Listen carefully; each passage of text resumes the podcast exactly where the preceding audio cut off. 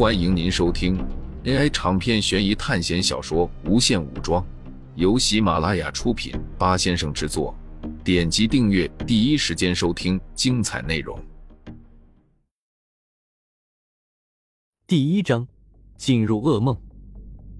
苏哲睁开眼睛，发现自己在一间封闭的教室里，除了自己之外，还有几十人。这是哪里啊？教室里的人陆续醒来，静悄悄的教室一下子变得嘈杂起来。不知道，我刚还在上网，睁开眼就在这里了。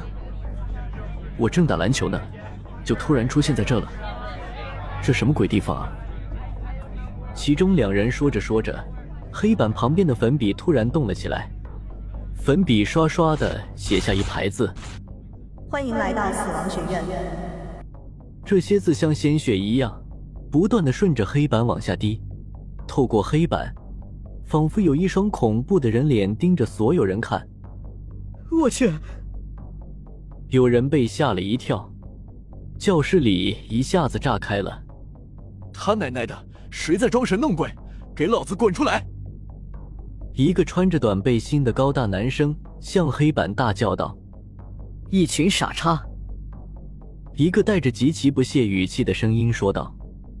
苏哲转过头，只见后排不知何时出现了一个男人，长得有点像猴子，干干瘦瘦的，整个人看起来特别猥琐。都闭嘴！你们这群垃圾！长得像猴子的男人双腿放在课桌上，双手放在脑后的仰着身体，看到还有人在骂骂咧咧，顿时怒骂了一声：“你他妈说谁呢？”一开始说话的高大男生拍着桌子，对着猴脸男吼道：“如果不是搞不清楚现在什么情况，他早就冲过去打人了。”猴子男并没有说话，他嘴角掠过一丝残忍的冷笑。众人眼睛一花，高大男生突然发出凄惨的声音。猴脸男莫名其妙出现在了他的身后，用手掐住他的脖子，把他摔在地上，直接扯断了他的手臂。高大男生还没有来得发出痛苦的呻吟，就疼得昏了过去。给他治疗，用掉的学分算我的。猴子一边整理着领口，一边对着自己的手环说道。只见一道绿色的光笼罩着倒地的男生，没过一会儿，他的双手又长了出来。虽然他的伤被治好了，可是人却没有醒过来，鲜血，暴力。死亡的窒息感让整个教室鸦雀无声，在场的基本都是学生，哪里有人看过这样血腥暴力的场面？一时间都缩到了离猴子最远的地方。猴子对这样的状况似乎并不在意。你们所有人听着，我现在就告诉你们到底发生了什么。我的姓名你们不必知道，叫我猴子就行，因为这可能是我们最后一次见面。他盯着看着众人。首先，恭喜你们来到了比地狱还要恐怖的地方。这该死的地方叫做死亡学院，而你们就是这一届的新生。你们待会会参加入学考试，随后将根据考试成绩被划分到 A、B、C、D、E 的五类班级。考试任务评分高的人会分到 A 班，A 班将会获得最好的资源，获得的学分会更多。奖励也会越多，同时也是死亡率最低的班级，而一班则是死亡率为百分之九十九的班级。分班之后，你们会以班机的形式被送进各种电影、游戏和小说世界。你们要在那完成学校发布的任务，完成任务后会有学分奖励，失败会有不同程度的惩罚，最严重的惩罚就是退学。猴子学长用打量的眼神看着众人。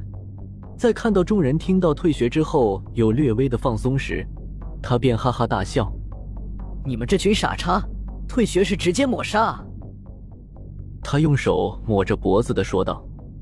话音刚落，就有一个瘦弱的眼镜女哭了出来：“我不要待在这里，我我要回家。”女生越哭声音越大，莫名烦躁和恐慌在蔓延。所有的人都默默的看着哭泣的女生。只见猴子面色铁青的说道：“我最讨厌哭哭啼啼的垃圾货色，给你三秒钟闭嘴，不然我弄死你！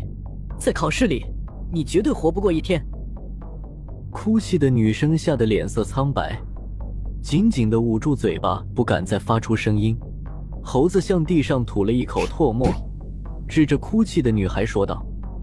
随后，他转身又看着众人说道：“当然。”完成任务是有奖励的，一般来说会给你们学分，这个学分就是这里的金钱，你们可以用学分买到任何你想要的东西，豪车、名酒，甚至是青春和寿命。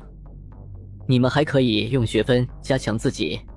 对了，你们只要完成任务，回到学校就可以马上治疗，只要没死透就能救得回来，不过要花学分。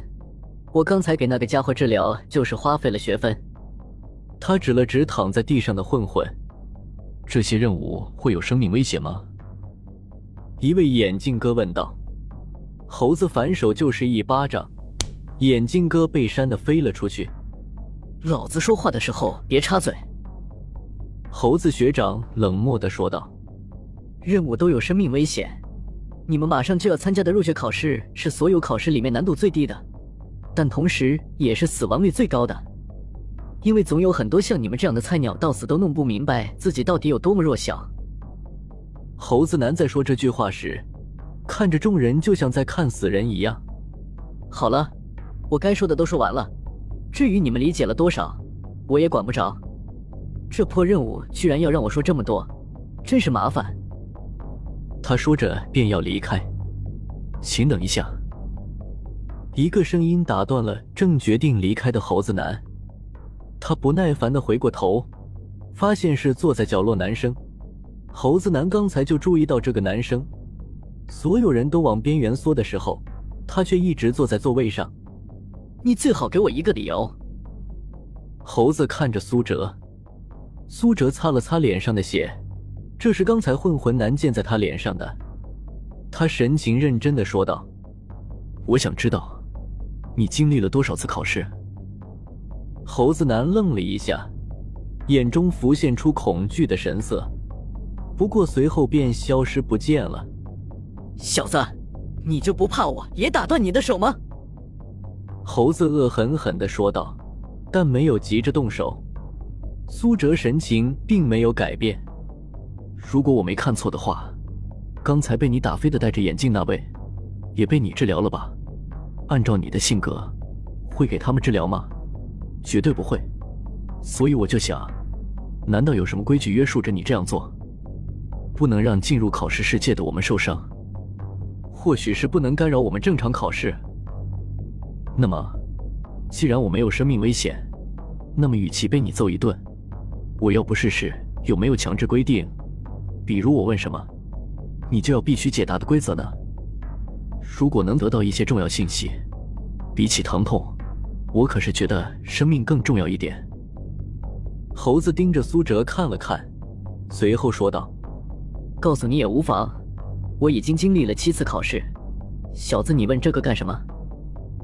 那我们怎么才能离开这所学校？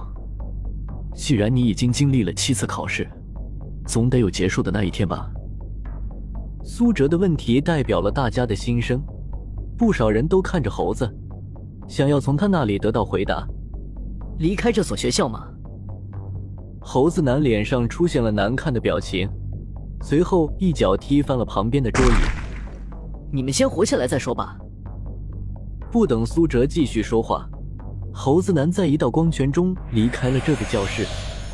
等到他走后，所有人都沉默不语。教室静的掉根针都能听见，众人都需要时间来适应。巨大的阴影笼罩着整个班级。直到一则消息打破了宁静。所有人注意，入学考试马上开始，请做好准备。手环发出信息，提示众人马上就要开始考试。这时，有一个长马尾少女走到了讲台上，她用颤抖的声音说道：“大家都振作点，我们只要好好的保护自己，互相照应，就不会有事的。”不少人听到他的话后，都抬起头看着他。对。